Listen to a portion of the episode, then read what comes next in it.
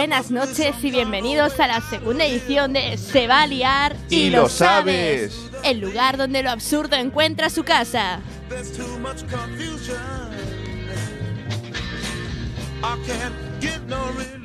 Estáis escuchando Quack FM en la 103.4 a Coruña.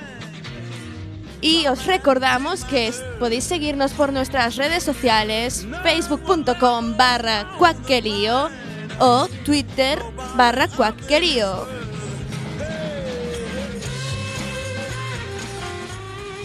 También podéis escucharnos todos los sábados de 11 a 12 de la noche o los martes de 10 a 11 de la mañana. O en cualquier momento, en cualquier lugar o en cualquier planeta en nuestro querido podcast en el radioco de Quack FM.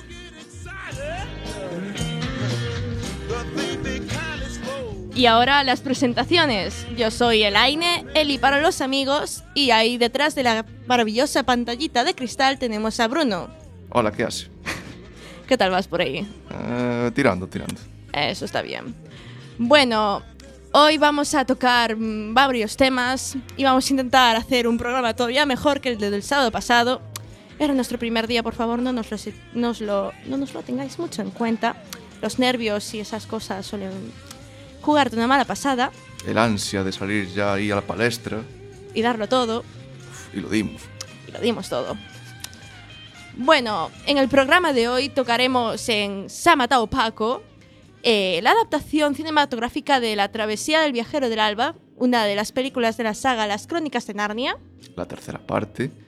Luego, en la sección Explícase a tus abuelos, eh, vamos a leer los comentarios de que ha subido la gente esta semana al Facebook o Twitter, en el que os preguntábamos cómo explicaréis a un abuelo o a una abuela el Quidditch tras la entrevista de Ignacio.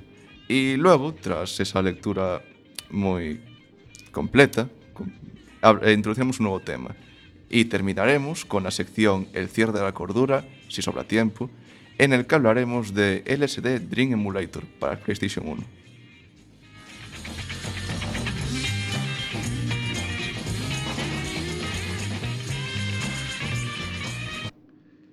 Y ahora... La... Exactamente, la sección Se ha matado Paco. Vamos a, vamos a empezar a hablar de las crónicas de Narnia, tercera parte, la travesía del viajero del alma. Dentro vídeo.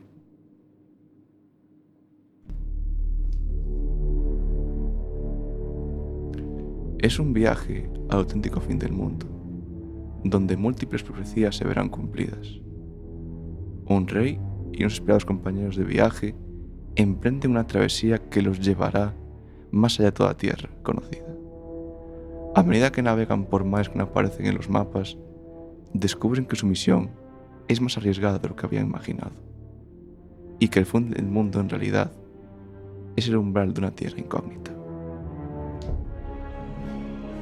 Y esta es la sinopsis, sinopsis del libro en el cual se basó la película, que fue estrenada en 2010 con su maravilloso director y sus maravillosas productoras Walden Media y Fox.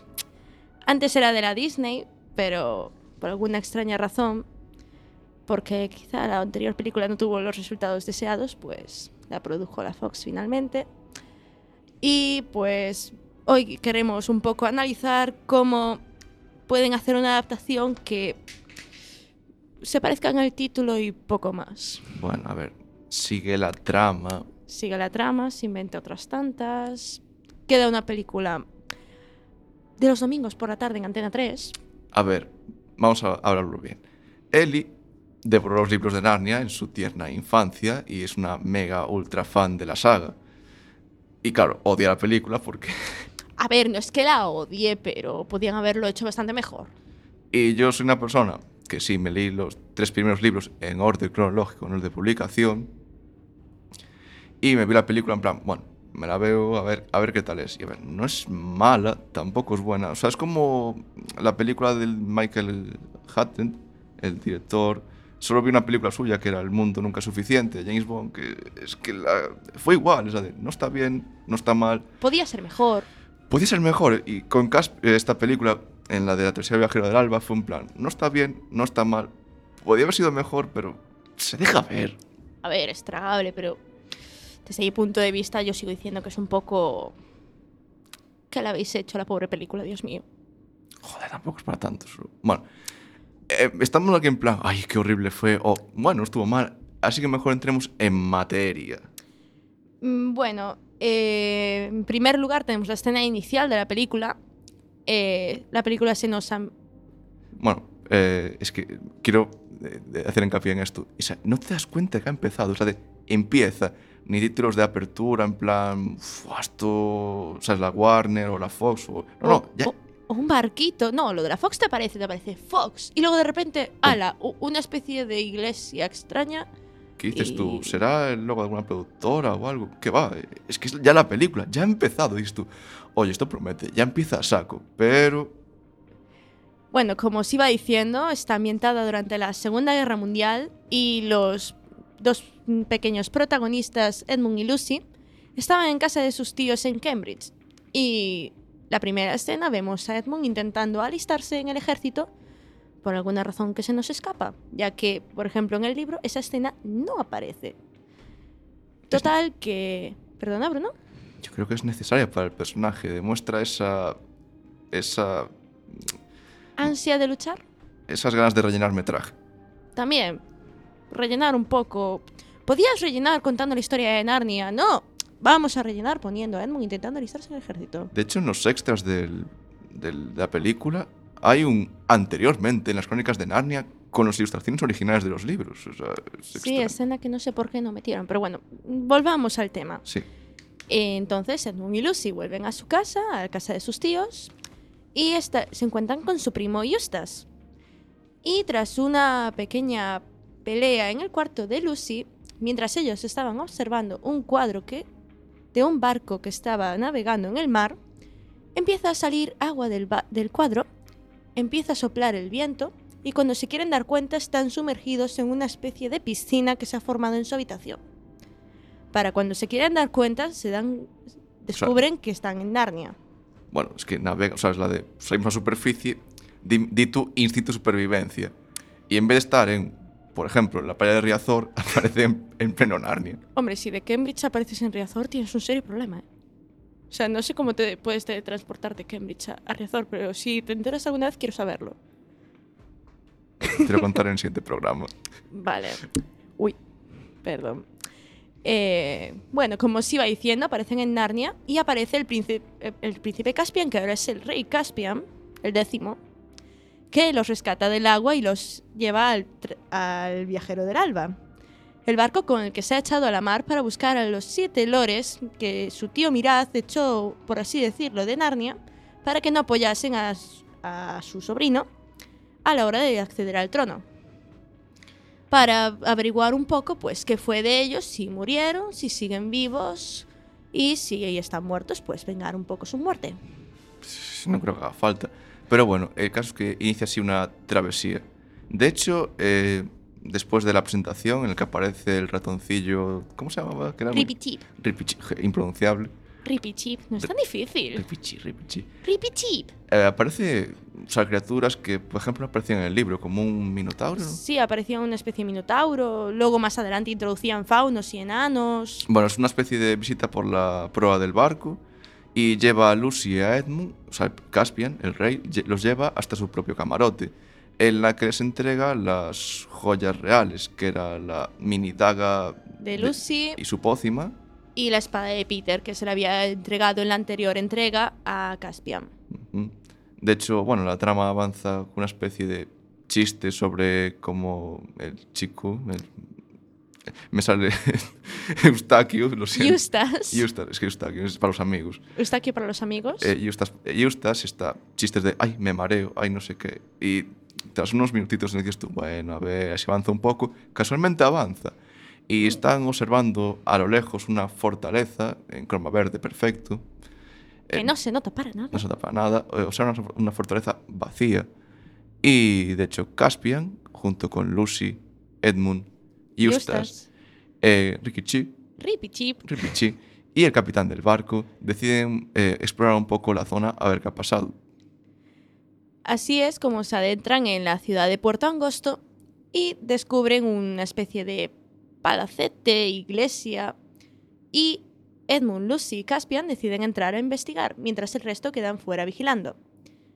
Allí dentro les tienden una especie de emboscada unos traficantes de esclavos. Al estilo SWAT, en plan, bajando del techo con unas, eh, con unas cuerdas, en plan, venga, vamos, vamos, vamos, vamos. Sí, porque había que gastar el dinero de alguna forma y como en el croma no había el dinero, pues vamos a tirar a gente del techo. Di que sí. Pero molaba, era en plan, Dios, corrupción en Narnia. Sí, corrupción en Narnia. Habían invadido la, la isla. Por favor, para. y al final, pues son derrotados y, y cogen y encierran a Edmund y a Caspian en una mazmorra y llevan a Lucy y a Eustace al mercado de esclavos. Mazmorra en la que casualmente está Lord Byrne, uno de los siete eh, lores de su padre, o sea, de- que servían a su padre. O sea, casualmente no había más camarotes. Justo ese. Sí, bueno, las casualidades de esta, de esta clase de películas y esta clase de... Bueno, diría libros, pero es que esa escena no aparece en el libro. En fin. Y de hecho, mientras, bueno, se presenta en plan, oye, soy Caspia, ah, encantado, yo soy el- Hola, soy tu rey, ¿qué, qué tal? ¿Cómo te va? ¿cómo te cuentas? Introducen la nueva trama que no estaba en el libro, que es la trama de la niebla verde. Sí, una misteriosa niebla que absorbe gente, por decirlo así. O sea, los bandidos que eh, gobiernan, gobiernan, entre comillas, la isla, cogen a los habitantes de vez en cuando, los meten en una balsa que va hacia alta mar, que sirven como sacrificios para la niebla verde. Imaginamos que para que no los lleven a ellos y se lleven a esa gente en su lugar. No se especifica en ningún momento por qué hacen ese sacrificio. Ni escenas eliminadas, ni nada así, nada, no se explica en ningún momento. Porque claro, como es una trama inventada, pues ¿para qué buscarle la lógica? Bueno, de hecho, como es lógico, los pro- protagonistas tienen que escapar y hay un rescate súper maravilloso. O sea, los van a vender como esclavos a Edmund eh, no, A Eustace y a Lucy. y a Lucy. Los van a vender y justo en plan un rescate de estos de película, de en plan, ¡guau! épica. Se bajan la capa y un duelo de espadas, pim, pam, pum, pim. Y ala. Porque no había suficiente acción en la película y entonces pues había que meterla en alguna parte. ¿Qué mejor que empezar a darse de hostias ahí? Por, porque sí. Eh, eh, es, es un rescate, es un rescate bien justificado. E- e- Es un rescate, pero yo sigo sin encontrar la lógica. Total, que los rescatan, todo acaba muy bonito y feliz. Y Lord Ben, en agradecimiento, le da a Caspian una espada que está toda llena de Roña. costra. no sé cómo llamar a eso. Roña. Mierda. Vamos a hablar en claro. y bueno, le dan la espada, se despiden y se dirigen hacia el este, que es tierra desconocida para, todo, para todos los narnianos. Nadie sabe qué hay más allá de esas islas. Y entonces se aventuran en, en ese viaje y llegan a una isla. ¿Qué habrá, qué habrá? Pues al principio parece que no hay nada. ¿Otra vez? Qué raro. Y entonces se acuestan a dormir en la playa. Y por la noche aparecen una especie de criaturas invisibles que dejan huellas enormes de pie en el suelo y secuestran a Lucy. ¿Por qué a Lucy? Porque vieron que tenía una especie de libro diario y dicen, ostras, Sabe leer. y sabe escribir, o puede que sepa escribir, pero leer. Pero lo que les interesaba era que supiera leer. ¿Y por qué? Porque solamente ella podía deshacer el hechizo que había hecho a esas criaturas invisibles. Porque basi- y la lógica dirá, pero a ver, le mandan ir a por un libro de hechizos para que lea el contraembrujo o el contrahechizo. Y la lógica sería, pero a ver, si sabía dónde estaba el libro, sabían cuál era la página. De hecho, cu- curioso cameo de Lucrecia Borgia. es la de, pero ¿por qué no podían hacer el hechizo? Porque no sabían leer las criaturas. Y amenazan a Lucy con matarla a ella o a sus amigos si se negaba. Por lo que se aventura en la casa invisible a De- buscar el libro del mago y así- Invisible. El libro no, solo la casa Y el mago. y el mago para poder de- contrarrestar el hechizo. Mientras tanto, sus, sus amigos se habían dado cuenta de que no estaba y habían salido en su rescate. Y se encuentran con las criaturas invisibles impidiéndoles el paso. Luego la escena vuelve a Lucy en el castillo, en, en la casa, perdón, buscando el libro y lo encuentra y realiza un hechizo de nieve súper bonito, que eso para el 3D seguro que estaba genial. Lo malo es que tanto críticos como personas en general resaltaron bastante el que el 3D no era de lo mejorcito. De hecho, es el típico 3D de postproducción que Bueno, pero en esa escena habría quedado algo bonito. O sea, veía así Claro, la pues, ma- nieve cayendo, se la veía ella ahí toda feliz, con cara de tonta, pobriña. Que, que la- es muy bonita la escena. Que, conste, la escena es muy la bonita. escena es bonita. Es muy Además bonita. te recuerda un poco a la primera escena con la nieve cayendo. He dicho la primera escena cuando quise decir la primera película. Vale, bien. No pasa nada. Cosas del directo, caballeros y señoritas.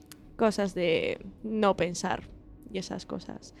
Y bueno, sigue recorriendo el libro y encuentra un, he- un hechizo que la haría la más bella de los mortales. Donde está el cameo de Lucrecia Borges que mencioné anteriormente. Es la de ver hechizo y al lado una foto de una chica bella. Lucrecia Borgia, la lógica de lo, del que sea que escogió el libro. Ole por él.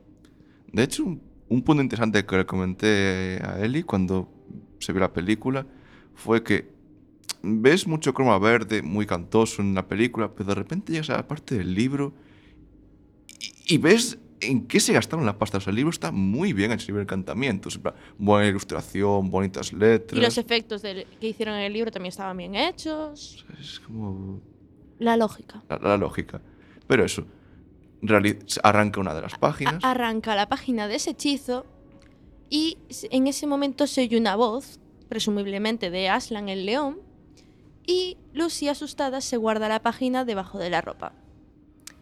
Después continúa buscando el hechizo para devolver la, visibilidad a, a las criaturas y lo encuentra, lo realiza y en ese momento el mago, al que las criaturas llamaban el opresor, se ve visible. Y le cuenta a Lucy que en realidad los hizo invisibles para protegerlos de la niebla verde, para que así no se los llevase. Y salen fuera de la mansión a reunirse con el resto de amigos que se habían dado que las criaturas invisibles que tanto los amedrentaban en realidad eran unos simples enanos que tenían solamente un pie enorme y que parecían pues un enano con un pie enorme. o sea... Oh, la ironía. Oh, la ironía. Y siguen hablando y eh, el mago les cuenta que los lores llegaron a esa isla con sus seis espadas y les cuentan que deben seguir a la estrella azul para llegar a la isla de Ramandu y colocar las siete espadas sobre la mesa de Aslan y así contrarrestarían el hechizo, conseguirían un gran poder para derrotar la niebla y así todo sería muy bonito y maravilloso y precioso y esas cosas. Y de ellos, pues, vale, nos aventuramos a la aventura. Aventuramos a la aventura, sí, lo he dicho. Y entonces, oh, aparece un temporal. Qué raro, una película de mar sin temporales. Ya llegó el temporal. ¿Piratas del Caribe? Ah, no, también entendí. No sé, no he visto Piratas del Caribe, no. Pero es raro, una película de mar y no haya temporal. Bueno, Sí, sí, lo sí. dicho, hay un temporal, pasa en el temporal, la gente ya se empieza a mosquear, "Mm, estas aguas no son conocidas, no nos gusta esto, queremos volvernos a nuestra casa, no vamos a encontrar la estrella, no vamos a encontrar tierra, no vamos a encontrar comida, nos vamos a morir de hambre aquí. Y llegan a una isla volcánica, así que mucha comida no iba a haber, Bueno, a lo mejor había ahí un maizal o un manzano. poca cosa. Bueno, no lo había, pero dices tú, estás, estás en medio del mar, ves ahí una tierra, sea, una isla volcánica y dices tú, me arriesgo. es que no habían visto tierra, quién sabe si iban a encontrar otra isla. Total, que llegan a la isla, y esto es curioso porque cogen dos islas del libro, las fusionan en una, como les da la gana, en medio de su trama, súper maravillosa y preciosa. No es, no es. Y bueno, aquí vemos como, por una parte, Eustace se aleja del grupo, y por otra parte, como Edmund, Lucy y Caspian exploran un poco la isla. Hasta llegar a una charca, una especie de mini lago, por así decirlo. Sí, un, es- un estanque, podríamos decir. Exacto, un estanque, en el que ven eh, Una estatua. una estatua de oro tirando. Eh, de hecho, Edmund coge una conchita, la acerca al agua y de repente cuando la concha toca el agua se empieza a convertir en oro. Y es cuando suman dos y dos y dicen, ¡ostras! Esta charca convierte lo que toca en, oro. El que, po- el que tenga acceso a esta piscina será el hombre más rico del mundo. De hecho, es cuando empiezas aquí a ver mm, los, lo que viene siendo lo que rodea la trama, que las siete espadas, puede que representen los siete pecados capitales. Puede que aquí aparezca un poco la avaricia. De hecho, no hemos mencionado la escena, una que me gustó bastante, que justo, justito antes de llegar a esta isla, Lucy, en su camarote, en privado, eh, quiere lanzar el hechizo de la, quiere lanzar el hechizo de la belleza sobre ella misma. De hecho, lo, lo ejecuta y se ve, ella, se ve, se convierte en la persona que más, por así decirlo, envidia. Porque quiere convertirse en ella, que es su hermana Susan, que para ella es la más bella. De hecho, desea ser ella. Y lo- el hechizo lo que hace es transportarla a un universo, a una situación en la que Susan, eh, es, es- o sea, Lucy eh, nunca ha existi- existido, pero es ella. Me refiero, Susan sería lo que viene siendo Lucy. Tiene la conciencia de Lucy, pero con el cuerpo de Susan. Efectivamente. Y de hecho ve como "Oh, es preciosa, como todo el mundo eh, le, le adora, pero se da cuenta de que ella no ha existido y de repente como empieza a notar algo va mal. Inmediatamente es transportada de vuelta al mundo de Narnia, siendo Lucy otra vez, y de hecho creo que es una escena, es una escena que me gustó bastante, en la que Aslan le dice, no entiendo cómo tú no te puedes querer, porque es- has conseguido grandes cosas, tú fuiste quien descubriste Narnia, o sea, no intentes buscar ser otra persona cuando tú ya eres muy especial. De hecho, o sea, dicho por mí puede que suene bastante ñoñas, que lo es, pero en esa escena está tan bien hecho que es como, ¡ay, qué bonito! De hecho, ahí se ve claramente uno de los pecados capitales, que es la vanidad, y que Lucy la ha superado. Y las lecciones morales que intentaba introducir C.S. Lewis en el libro, que plasmaron también en la película. De hecho, bueno, tras este pequeño eh, pausa, vuelta atrás en el tiempo, Volvemos a la charca del agua de oro. De ahí se presenta otro pecado capital, eh, que viene siendo la, la avaricia. Obviamente es una, es una fuente que puede convertir en el hombre más rico del mundo. Y claramente, la- es, Edmund dice, podría ser rico, podría ser poderoso. Y Caspian dice, no, esta piscina es mía, yo quiero todo lo que hay aquí. Y se empiezan a pelear. Y Lucy los detiene. Es como, por favor, sed cuerdos por una vez. Curiosamente, en el libro, quien los detiene es Aslan. Aparece Aslan y se quedan mirándolo y es un... ¿Qué estábamos haciendo? Estábamos hechizados. Oh, Dios mío, deberíamos volver con el resto y dejar de hacer el idiota. De hecho, aquí lo justifican como que la niña verde los, ha hechizado. Ya. De hecho, bueno, se fijan en plan, "Ah, eh, hemos sido unos tontos. Y ven, de repente, una espada de oro. Espera, ¿no será la espada de oro de otro lord? Y tras. eh, ellos cogen la espada de. La, La de espada de Lord Bern. Lord Ben, la meten en el agua y dicen, ¿no se transforma en oro? No, porque es mágica. Y la sacan la otra, ¿no? Plan, haciendo un ejercicio de malabares magnífico. Plan, creo que interpretación 10. en plan, ¡ay, yepa! Sí, porque además mm, yo creo que a la primera esa captura, yo creo que ni el mejor equilibrista lo habría hecho. Pero olvides una cosa, Laine. Magia. No, es una espada. No es magia, es una espada mágica. ¿por qué no se ha convertido en oro? Es mágica. ¿Y por qué la ha cogido la primera? Porque es mágica. Y de hecho, bueno, tras ese momento de magia, nos transporta directamente a otra, la subtrama de. de Eustaquio. Lo siento, es que soy Eustaquio. de Justas. En el que, tras explorar un poco la isla, encuentra. lo- eh, Un tesoro. un- bueno, es que kilómetros de oro. Y dice todo para mí. Todo para mí empieza a coger en plan oro, Eh, oro. Está como en plan Gollum, quiere todo.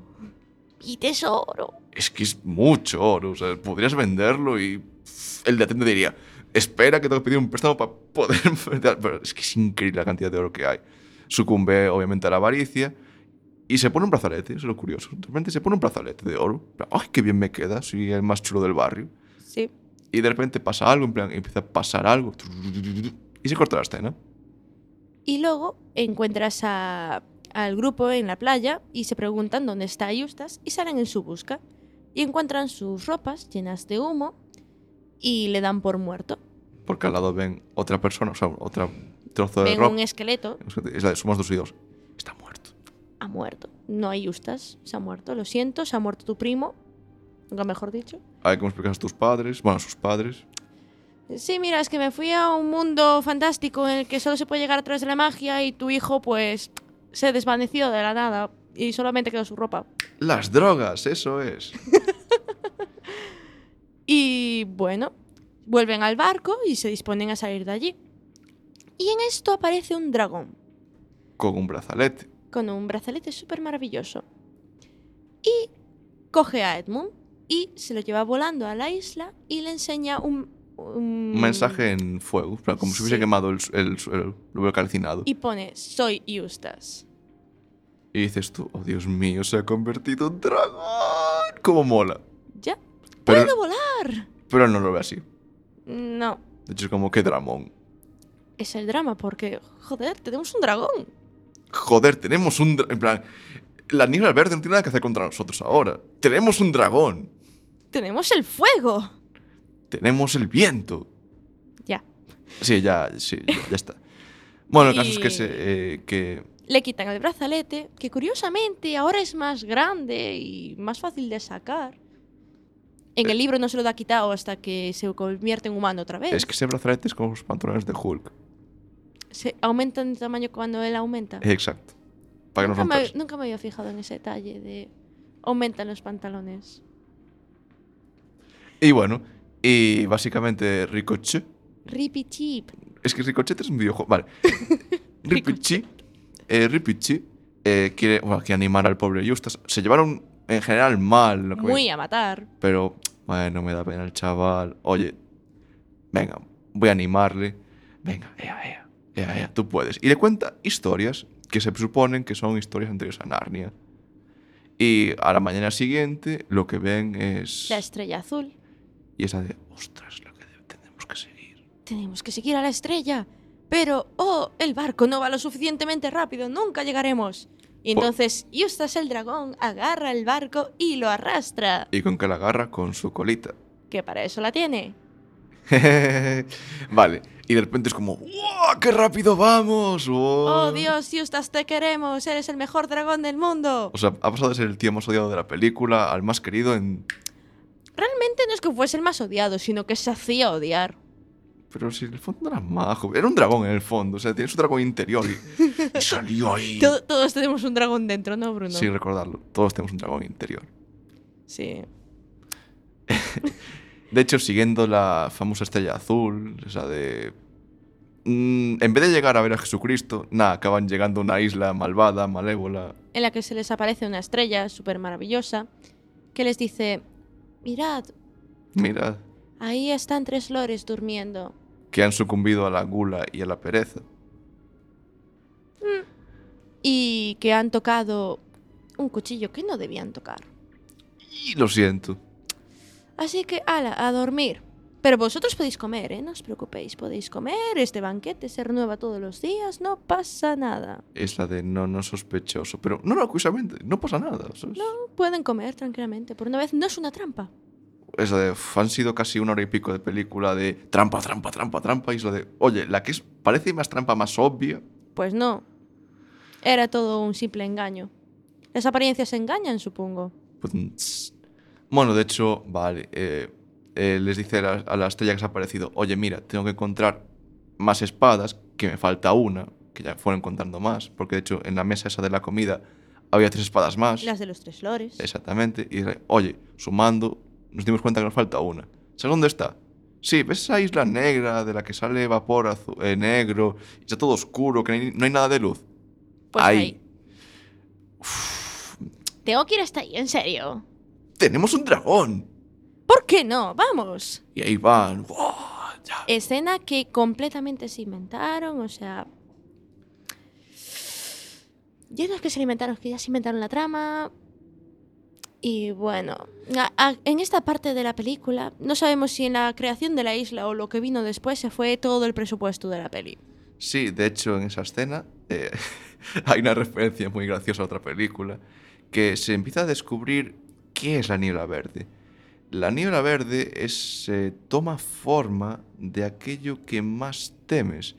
Y a Edmund le estuvieron comiendo la cabeza durante bastantes partes en la película sobre las, que, las serpientes marítimas que puede haber- Marinas. marinas. Marinas, muy bien corregido. Que puede haber en las zonas desconocidas y se empieza a imaginar eh, un monstruo completamente terrible, apocalíptico. Oh, la ironía que aparece uno. Y yo, de hecho, en ese momento paré la película y me dije, o sea, esto me recuerda a Cazafantasmas. La escena del hombre de malvavisco gigante. A ver, no es por mal, pero ya que nos inventamos una trama, ¿por qué no mete al hombre mal- mal- de Malvavisco gigante en la película de las crónicas de Narnia? No sería una mala idea. Las risas están aseguradas. Bueno, también es cierto que en ese, justo antes de que apareciese la serpiente había encontrado el último Lord con su espada Sí. correspondiente. De hecho, el que haya visto Mad Max 2 y 3 dirá, joder, es el australiano que sale en todas las películas australianas y en Mad Max. Eh, eh, el loco. El loco, es el de El Loco. O sea, tiene que hacer el papel de loco y lo hace muy bien. Eso no es discutible. No, de hecho, es que aparece y desaparece. Me di cuenta, es la de no está en la, la batalla final. Es que estaba durmiendo. Ah, vale. Entonces tenemos- Supongo, o algo, no sé. Es la de- Es que como esa escena es inventada, se supone que él no estaba allí, no sé. Ya, es que- es, que eso- es, es el absurdo de esa película. Es que me di cuenta que en plan si inventan una trama y se la inventan mal, porque no saben llevarla, porque se la han inventado. De hecho, aparece en plan, hola, soy el loco. Fox paga a los guionistas, primer aviso. Eh, Es que aparece, les da la espada en plan, "Oh, soy un loco, ¿quién eres tú? Soy Caspian. Ah, pues toma mi espada. Y pasan dos escenas y no lo ves más. Es como, ha desaparecido. No, pero al final lo vuelves a ver clavándole la espada al dragón. Sí, ha desaparecido para luego crear la espada del dragón y luego Pero, aparecer. pero nos estamos olvidando del detalle importante. Don- La serpiente amorfa. Es que es la de. Lo hicieron. Exclusivamente, lo hicieron tan, tan bien. Ese, o sea, los efectos especiales que está da asco de verdad. O sea, da asco. O sea, mm, yo mm, por mi parte le tengo mucho asco a los bichos en general. Y yo me acuerdo que yo estaba diciendo, Dios mío, qué asco me da. O sea, qui- quiero que acabe esto porque me da mucho asco este bicho. Y de hecho, bueno, es una escena súper épica en la que hay lluvia, eh, la, ser- la la serpiente se enrosca, de repente, mm, la, que es la niña, es la niña verde, empieza a, Intentar tentar a... a Edmund con el poder, en plan, sé mi rey, sé un rey, sé más poderoso, pero él, ¡No! soy el bueno de la peli. Bueno, casi. Y, ¡No lo intento! y de hecho se arriesga bastante tontamente, pues se arriesga para servir de señuelo para la serpiente. Luego también está el dragón lanzándole fuego todo el rato, que diréis, pero ¿en serio un dragón no podía con una serpiente amorfa? No, no era suficiente un dragón. A No. lo mejor con dos les habría llegado. De hecho, el demente, solo- como me dijo él, y dijo, yo aportaré algo a esta trama. Y lanza la espada contra, contra el bicho. Y que- se le la clava al dragón. Sí, que, su aliado. que se va volando a caer en una playa. Sí, y justo aparece Aslan y dice, espera, tú estás hechizado, ¿no? Sí. Te deshechizo. Y vuelve a ser un niño y aparece en la isla derramando otra vez con la espada. Y dice, espera, si tengo una espada. Y solo hace falta una espada. Espera, está- ¡Corre! Ah, corro, corro, corro, corro, corro, yo, ¡boom! Pone la espada y sale un hiper mega ultra hechizo digno de Dragon Ball en plan azul. ¡Kamehameha! Y de repente, claro, el- la serpiente marina no tiene nada que hacer. Es como, Y esta es como. Tiene hasta pinta de guiño, porque de repente vuelves al barco. Está Edmund con la espada de su hermano, que no sabemos cómo ha llegado a sus manos. Porque ahí todo ocurre tan rápido que no te das cuenta de nada. no, es verdad. Y lo ves ahí en lo alto del mástil con la espada. Se le acerca la serpiente y se la clava por dentro del paladar. ¿A qué os recuerda? Harry Potter. Y la cámara de los secretos. Qué dolor. Ya. Ese colmillo ahí clavado en el brazo. Ya, pero curiosamente en esta película no se clava nadie ningún colmillo. Pero tiene una pinta de guiño curiosa. Sí, en plan, ¿os acordáis de aquella escena? Pues venga. De hecho, adelantando un poco más las cosas por aburriros, si llegan a la tierra de Aslan, que andaba, también la andaban buscando, la mencionan de vez en cuando. Tenemos que llegar hasta la tierra de Aslan porque, Tenemos que llegar a lo más allá del este, porque joder, ya que estamos yendo al fin del mundo, ¿por qué no llegar hasta él? porque se supone que ahí está la tierra de Aslan. Y de hecho, eh, Caspian dice: Es que puede que mi padre esté ahí. Y llegan a una especie de orilla rara. Orilla rara con una pared de agua, sí, que es una ola gigante. Y aparece el dios de Narnia llamado Aslan, el leoncito. que en el libro aparece en forma de oveja en este caso. Y dice, bueno, sí, tú puedes cruzar a otro lado de esta barrera, donde está tu padre, pero no vuelves. Y. Narnia necesita un rey, así que mejor no lo hagas. Es decirle, a ver, al otro lado de esta cascada eh, es el otro lado, es el paraíso, es el más allá, donde cosas tu creador, ¿sabes? Que, que la palmas. Y hecho un ratón dice, mira, ya he vivido mucho, ya, ya he pasado de todo, me he enfrentado a una serpiente marina gigante, me, me he enfrentado a, a y era Batman. su sueño llegar al este. ¿Has dicho que se ha enfrentado a Batman? Eh, en un fanfic seguro que sí. Ya estás otra vez con Batman, Dios mío, Bruno. Ya, suficiente. Vale. Bueno, el ratón dice, bueno, ya me retiro. Y dice Aslan, bueno, pues coges esa barquita que hay ahí, pequeñita, de tu tamaño, y te vas. Que ha salido de la nada porque en el plano general no estaba. Y dice, ahora, pero es Dios, es el Dios de Narnia, que, que- que puede hacer lo que te dé la gana.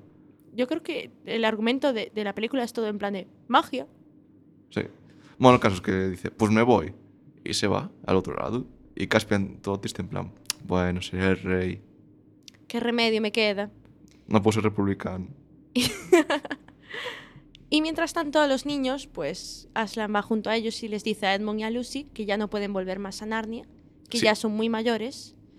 Y a, Eus- y a Eustace como que le hace la promesa de que algún día volverá.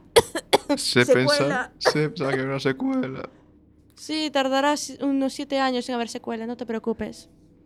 U ocho, Siete, siete, supuestamente siete. supuestamente siete, O pero... sea, eh, la película fue desde desde 2010, situada, ¿verdad? Sí. La secuela está planteada para el 2017. Con actores distintos, creo que la misma productora, pero les cambian los actores, siguen con la línea temporal de Narnia, pero ya. Bueno, en general esta película, como os he dicho, la estamos describiendo como una película rara que curiosamente apenas sigue la trama del libro. A duras penas sigue.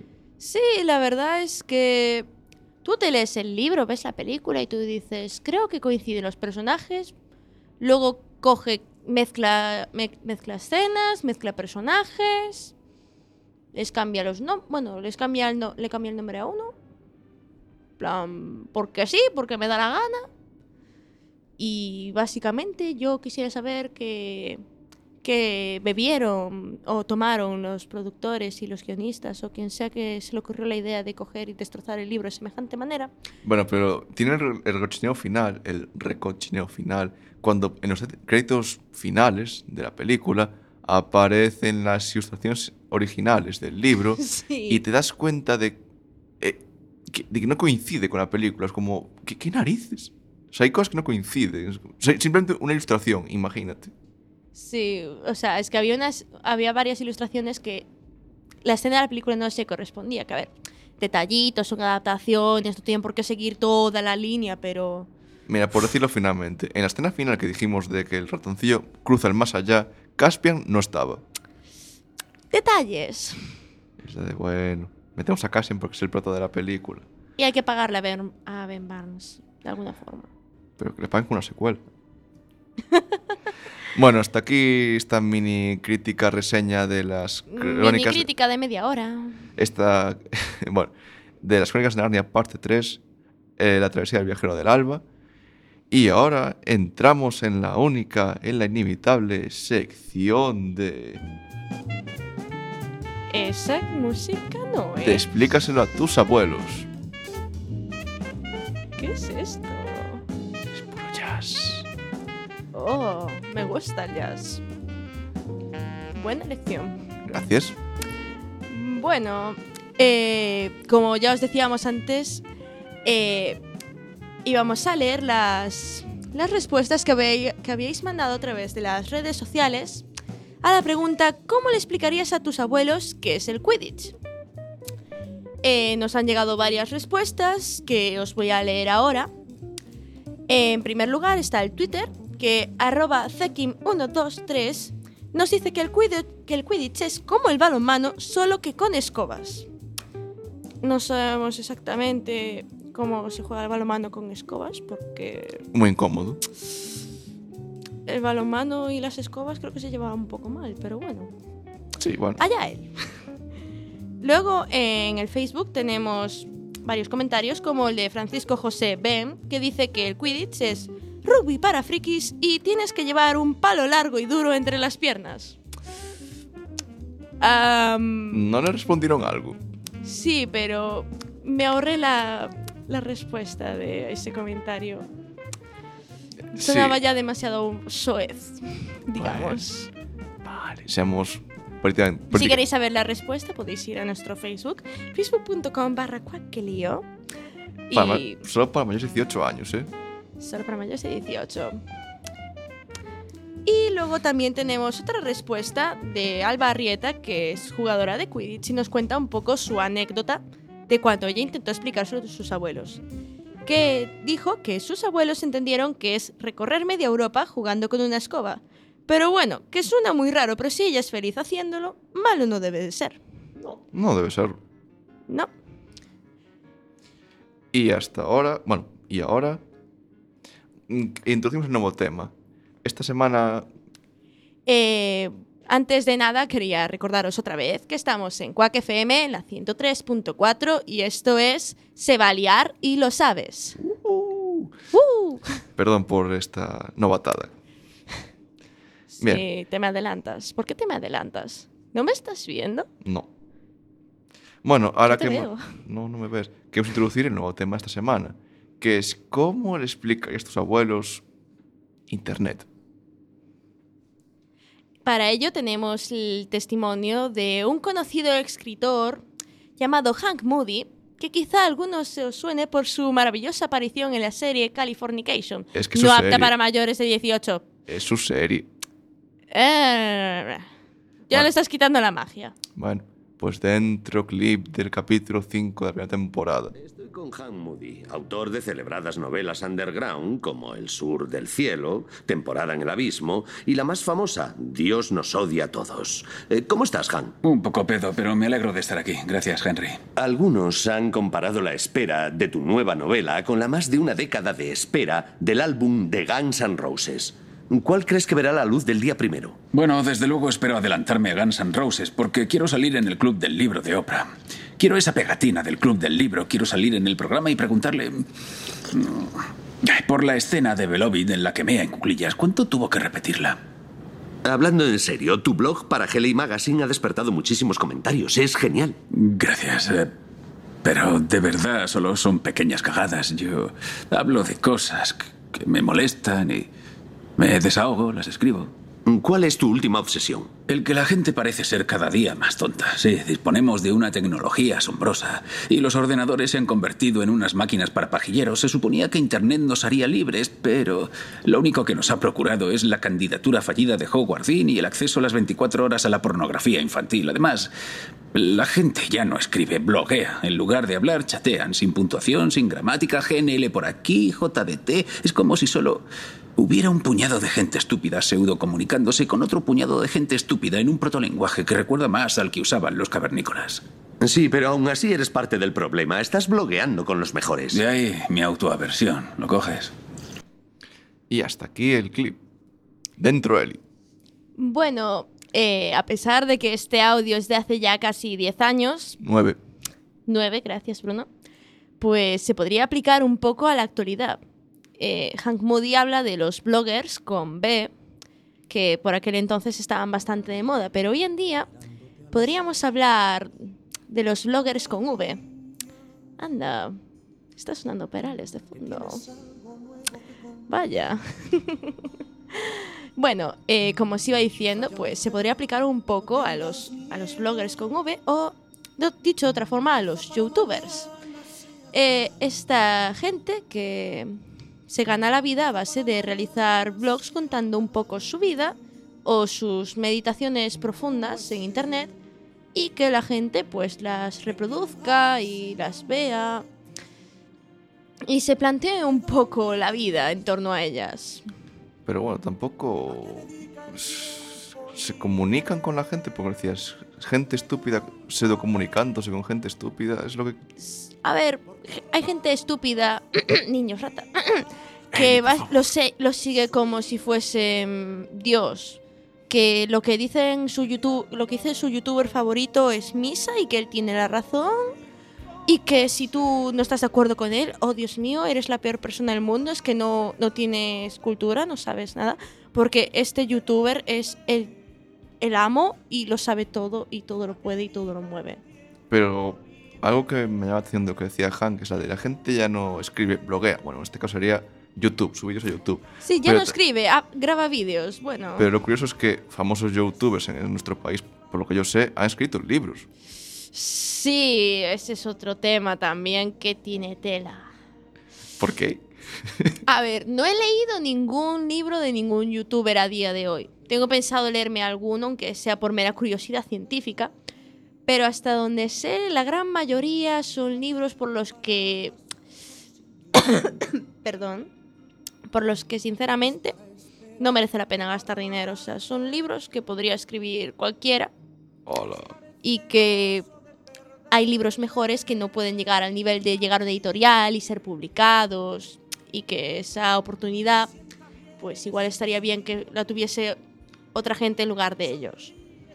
Pero bueno, eh, lo que sí es verdad es que Internet es una herramienta que está en todos lados. O sea, está en nuestro móvil, está en nuestro ordenador, en la tablet, o sea, está metido en, en nuestra... Es nuestra realmente la- el mundo gira en la Internet, por lo que parece. De hecho es que vivimos pegados al móvil, o sea, tú, tú sales a la calle y busca una persona que no esté mirando el móvil. Entonces, ¿cómo explicarías a alguien de hace bastantes generaciones qué es algo, o sea, la herramienta tan común como es, o sea, para ellos es extraña esta herramienta, ¿cómo, os la, cómo se la explicaríais? ¿Tú cómo lo harías, Eli? Buf. ¿Cómo explicar internet? Bueno, tengo una es así un poco... Eh, no sé, es como... Yo diría que es un poco como la tele a gran escala. O sea, intentaría explicar algo más en plan YouTube, una, o sea, una parte de Internet. Porque si intentas explicar Internet y que te entiendan, Es que Internet, si te das cuenta, es todo. es el acceso a todo tipo de información, pero también te das cuenta que tienes que tener cuidado de quién te da la información. Sí, porque no todo el mundo dice la verdad por Internet. Bueno, no todo el mundo dice la verdad y en general en Internet es un peor. Porque Internet es la información, o sea, es como la información está ahí, pero quién te la cuenta. De hecho, me recuerda eh, los libros de texto de mis padres, que les eché un ojo allá por curiosidad. Y creo que había el libro Conocimiento del Medio, que había un apartado que eran religiones. Y decía, hay religiones falsas, como puede ser, bueno, mencionaba un par de ellas, y religiones verdaderas, como el cristianismo. O sea, era como...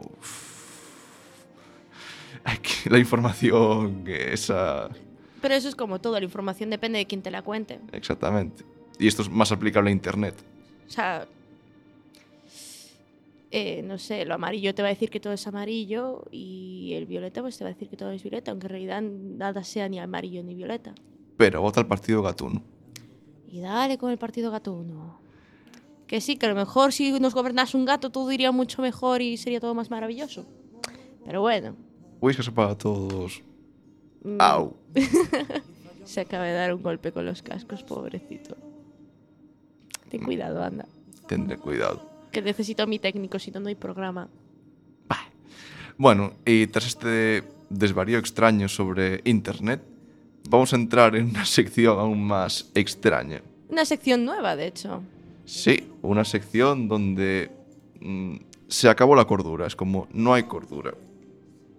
que la llamamos que no lo sé Es el cierre de la cordura, ¿verdad? Sí. Sí, el cierre de la cordura, donde hablaremos de un tema aleatorio para cerrar el programa. Y de hecho, hoy toca un tema un tanto extraño.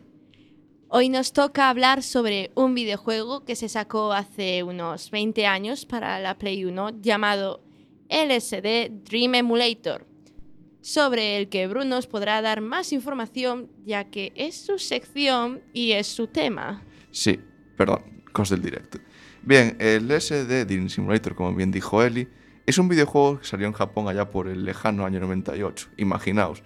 Y de hecho eh, tuvo tan pocas copias que ni salió de Japón, o sea, no tenían ni esperanza de que saliera de Japón, que se quedó ahí. El caso fue, bueno, eh, estaba basado en el diario de sueños de Hiroko Nishikaya, Una japonesa. una japonesada. Bueno, ese, o sea, el hombre se dedicó a mm, pues, escribir sus sueños en plan, he soñado esto, he soñado lo otro. Y dices tú, ¿y con esto puedo hacer un videojuego? La gente diría, sí, se puede hacer un videojuego con esto. Eh, sí, y salió un videojuego la, la de extraño, la verdad. De hecho, es que no son sueños en plan, Heidi va al, al mercado y compra lanzamisiles, o yo qué sé, no, no, no. Estamos hablando de cosas como que se ven caballos formados, caballos de dos caras formados a base de tumores, dos caras ensambladas con patas, brazos que andan al revés, geishas sin caras, demonios sin pies, muñecos con forma de diablo que no parar de correr, pingüinos gigantes, niños que aparecen lanzando letras, escupiéndotelas y un largo etcétera que da, da de qué hablar. De hecho, este hombre no sé si se encargó del final de Evangelion, pero son de la misma quinta, me parece a mí, en plan ida de olla. De hecho, la gran pregunta es, ¿de qué va el juego? Pues eres tú, un individuo o individua aleatorio, que le plantan en un escenario aleatorio y la que empiezas a recorrer un escenario eh, que pueden pasar varias cosas. Si andas sin chocarte contra ningún tipo de elemento, a los 10 minutos vas a despertarte del sueño.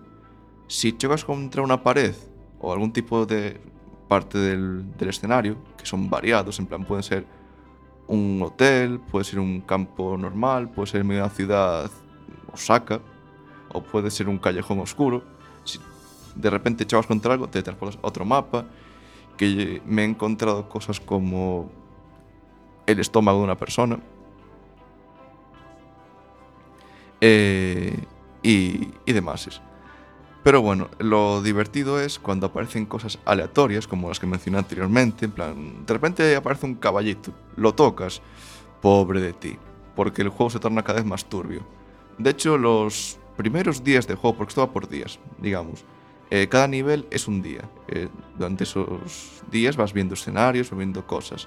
Cada día que pasa, el juego se va tornando cada vez más turbio, más turbio, más turbio. ¿Y cuándo finaliza esto? A los 365 días. Ahí finaliza eso y de hecho vuelve a empezar otra vez. Es como un bucle. Eh, Y básicamente, a ver, yo, este juego no juegas por. Pues por jugar. o sea, me refiero, juegas por jugar. No juegas porque tiene un objetivo a largo o corto plazo. No, juegas por, por ver qué hay. A ver lo que me encuentro. A ver qué clase de locura. De hecho, el escenario se va volviendo cada vez más tétrico o más alegre. de- Depende, es como es aleatorio. La música puede ser la dumpstep o puede ser música relajante. Como puede ser una música digna del silencio de los corderos. pero siempre ajustada al sueño, o sea, siempre notas que la música está completamente adaptada al sueño que, que estás jugando en ese momento. Exacto. De hecho, los sueños están divididos en, por así decirlo, cuatro tipos. Los upper, downers, static y dynamic. Eh, que están referidos, por ejemplo, el primero es más mm, niveles del estilo... Alegre, sí. los sueños normales, diríamos. Los downers son ya más tétricos, escenarios oscuros. Los static son niveles que te obligan a estar parado. O muy poco movimiento. De hecho, es cuando suelen entrar las cinemáticas que tiene el juego. O las dynamic son que suelen andar bastante. Te pateas cosas como el estómago de una persona, como me llega a encontrar yo. Bueno, Uf, delicioso, sobre todo con música tétrica. di- Dios, no me quiero imaginar eso. O sea, me- se me está revolviendo el estómago ya de, Ya. de pensarlo. De hecho, eh, dices tú, bueno, el SD es. Lo lógico es pensar que es un simulador de. Si tomas el SD, no. De hecho, en Japón, el LSD, las siglas significan League Speed Dream. De hecho, pero curiosamente, unos días antes, como era el día del sueño de uno de sus trabajadores, se llamó la, la guía, eh, la guía de sueños, Lovely Sweet Dreams. Sí, muy, muy amorosos sus sueños. Pero lo curioso es que no tiene un nombre fijo el juego. Cada vez que entras a jugar en la pantalla de inicio, puede salir cosas como Lunatic de Savage Dream, Louder de Spirit Dreams o The Masses. Bueno, como bien dije, este juego no fue, se convirtió en un juego de culto gracias a YouTube con los típicos Let's Play allá por el 2009. Pero, curiosamente, salió a la palestra un remake no oficial llamado simplemente LSD Rampage, que puedes encontrar en la página web que colgaremos después, en el que básicamente es la esencia, es eh, el videojuego de PlayStation adaptado a los nuevos tiempos con Unity. Está para la plataforma Linux y para Windows. De hecho, yo es la versión que he jugado, de la que puedo hablar, y básicamente mantiene la, la esencia de la locura. O sea, los 10 primeros días, pues decirlo, 10 primeros días no pasaba nada, era un típico juego aburridillo, andabas y pasabas el tiempo. El día 11, clavado, el día 11, de repente aparece en todas las paredes del hotel, de un hotel, la palabra demonio, demonio, demonio, demonio, demonio, en japonés. Le tuve que preguntar a nuestro becario Fran el significado de la palabra y nos respondió amablemente. De hecho, eh, quien tenga, sobre este juego, quien tenga una plataforma, eh, la Sonics, las plataformas para, para andar, de los videojuegos, co- combinado con Oculus Rift, le viene de puta madre, porque se va a hacer ahí unos, unas piernas, se va a casar a andar. Y eso, eh, de hecho, este proyecto no oficial, eh, como dije, el SLR en Page, mm, los, eh, los 10 primeros días no pasaba nada. El día 11 se empezó a volver turbio. Y llega hasta el día 20 en el que aún no apareció ningún tipo de las criaturas mencionadas antes, pero la música es cada vez más oscura, aparecen caracteres más raros y, y eso no, no os recomiendo jugar, por favor. Si jugáis Bad Gameplays, como os vamos a subir al Facebook y todo eso, porque es donde está la chicha de la, la diversión. Eh, lo curioso es que tienen soporte para mods. Quien interese modear esto y hacer sus idas de olla, adelante. Y de hecho, el AINE creo que va siendo hora de cerrar el programa, despedirnos y decir... Sí, o sea, se nos acaba ya un poco el tiempo. Y bueno, hoy vamos a traeros un mensaje de despedida. Esta vez de verdad. Esta vez de verdad, esperemos que esta vez no nos odie nuestro mensajero. Piri. Ah, sí, ahora sí, ahora sí. De Ahora hecho, sí. tenemos un mensaje especial en exclusiva de Quack FM para el resto del mundo. Muchas gracias por escucharnos y nos vemos el sábado que viene en Se va a liar Y lo sabes. en la 103.4 a Coruña, Quack FM.